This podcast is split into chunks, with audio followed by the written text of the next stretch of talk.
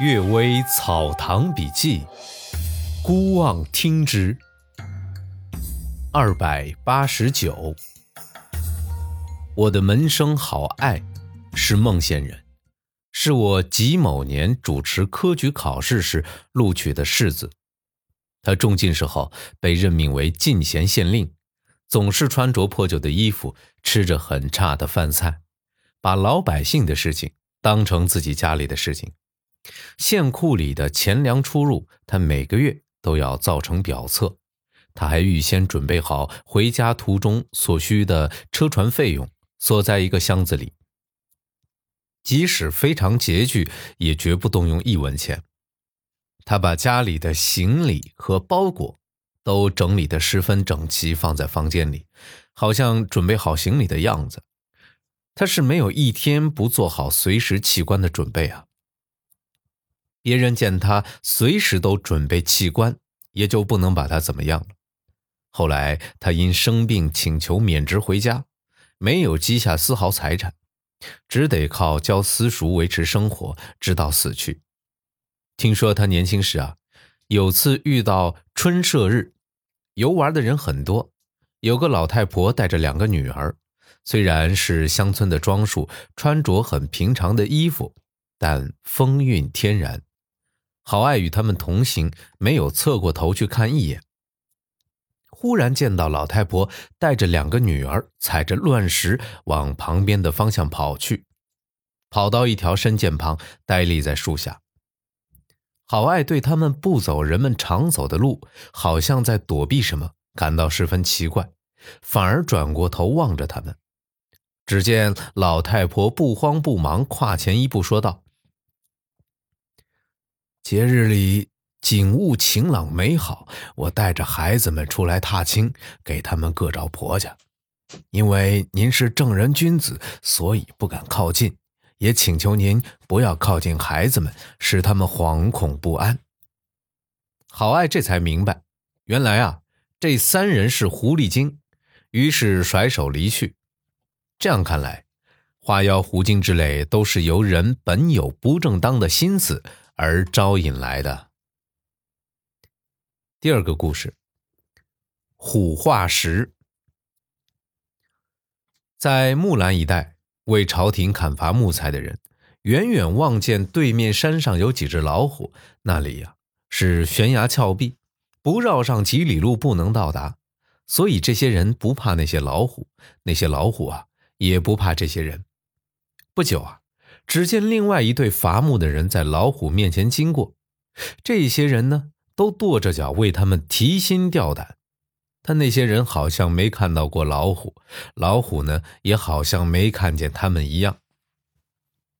几天之后啊，两队伐木的人会面谈起这件事情，其中一队的伐木人说呀：“那天有远远望见你们了。”也好像远远听到了你们的呼叫声，但我们看到的只是几块巨大的石头，没有一只老虎呀。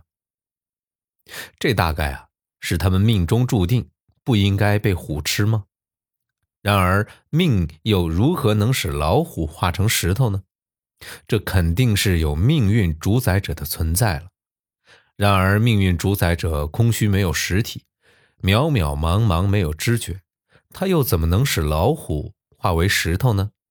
这必定是天和鬼神在起作用啊！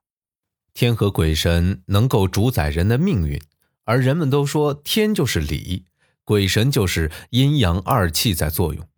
如果是这样，那么理与气浑沦一体，一收一伸。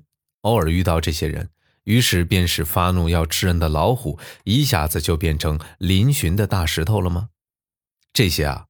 我就无法猜度了。第三个故事，高冠莹，锦州人高冠莹，因他父亲梦见高士奇而生下他，所以也取名叫士奇。他读书勤奋，善于写文章，小考必得第一，但每次参加乡试都失败，竟坎坷不得志而死。他二十多岁的时候啊，算命的人推算他的命，说是天官文昌魁星贵人，都基于同一命宫。根据算命法，应该以一甲进士进入翰林院，而他当年啊，仅仅成为廪善秀才。他一生的遭际也没有比成为廪善秀才更得意一点的事儿了，因为他的本命本来很薄啊，所以虽然遇上最旺盛的运，所得到的也不过如此。田白岩说呀，张文和公的生辰八字。算命的人以他一生仕宦经历与其运星啊相相比较，发现呢，他由翰林院升转春坊官的那次啊，按命运只是考中秀才的福分而已。这与高冠营的命运恰好形成对照，不可仅仅依据命星而妄行判断祸福。我又曾听到一个算命的说呀，凡是阵亡的将士。推算他们为国捐躯那年那月的星运必定极盛，这是因为他们在这个时刻为国牺牲是名留千古的壮举，他们的事迹将百代传扬，他们的光荣将给予子孙，他们所获得的东西啊，有比王侯将相的功名利禄更宝贵的。这种说法极为奇特，而实际上。包含着深刻的道理，这又是算命法以外的内容，不在李虚中等人制定的算命格式方法之中。高冠莹在科举考试中长期不得意，心情啊十分压抑郁闷。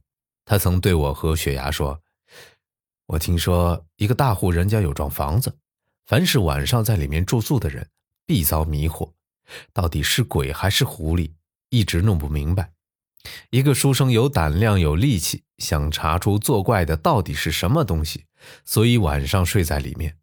二更天之后，果然有个黑影翩然落在地上，似进似退。一听到书生翻身，他就伏在地上不动。书生知道他是怕人，于是啊，就装成睡着的样子等候他，并渐渐发出打鼾声。不久就感觉到他从脚上爬上来，刚到腹部胸口之间，书生便开始觉得昏昏沉沉了。书生急忙挥起右手去打，抓住了他的尾巴，并随手用左手掐住他的喉咙。他发出尖利的叫声，然后像人一样说起话来，请求放过他。书生急忙叫人拿来灯一照啊，原来啊是一只黑色的狐狸。众人一起把他按住，用刀子刺穿他的大腿，穿上一根绳子，然后呢，书生把绳子的另一头系在自己的左臂之上。估计啊，他不可能再变化了，于是拿起刀逼问他为什么要作怪。狐狸哀叫道：“凡是比较有灵性的狐狸，都注意修炼，希望成仙，最上一等的调节气息，炼养神气。”讲究水火相生相克的深妙意义，吸纳天地的精气，服食日月星斗的精华，靠这些在腹中凝结成金丹，然后退落形体，飞升成仙。这需有仙人来传授，被传授者也要具备成仙的才干。像这种情况，我不能做到。次一等的，则是运用荣成子和素女传下来的法术。变成美女或美男子去迷惑人，通过交合吸取人的精气来补充增添自己的精气，外吸与内养相互结合，也可以凝结成丹。但所采的精气太少，则不足以凝结成丹；所采的精气太多，则是伤害人而自己取利，不遭到阴司的惩处，也会受到上天的惩罚。像这种办法，我不敢采取，所以啊。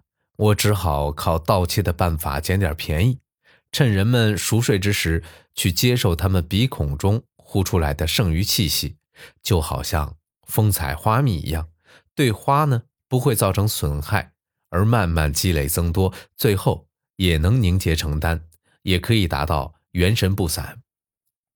久而久之啊，就会感通灵气而能飞升成仙。像我这类狐狸就属于这种情况。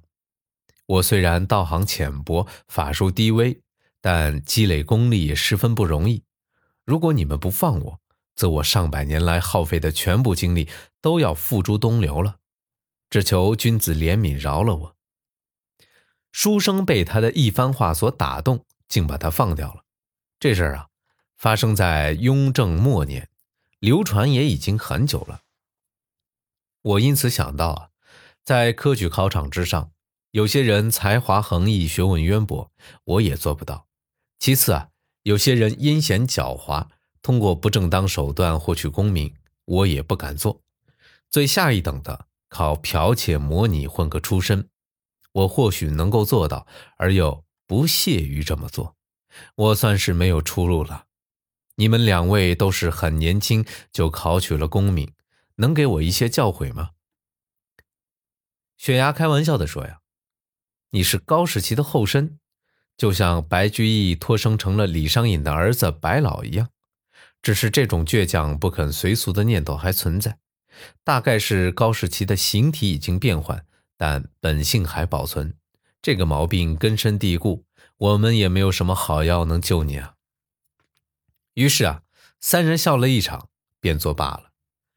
原来冠莹写文章喜欢标新立异，用语豪迈而不切实际，每次被考官触落，往往都是因为这个缘故。所以雪崖开这个玩笑。贾岛的《长江集》中有“独行潭底影”。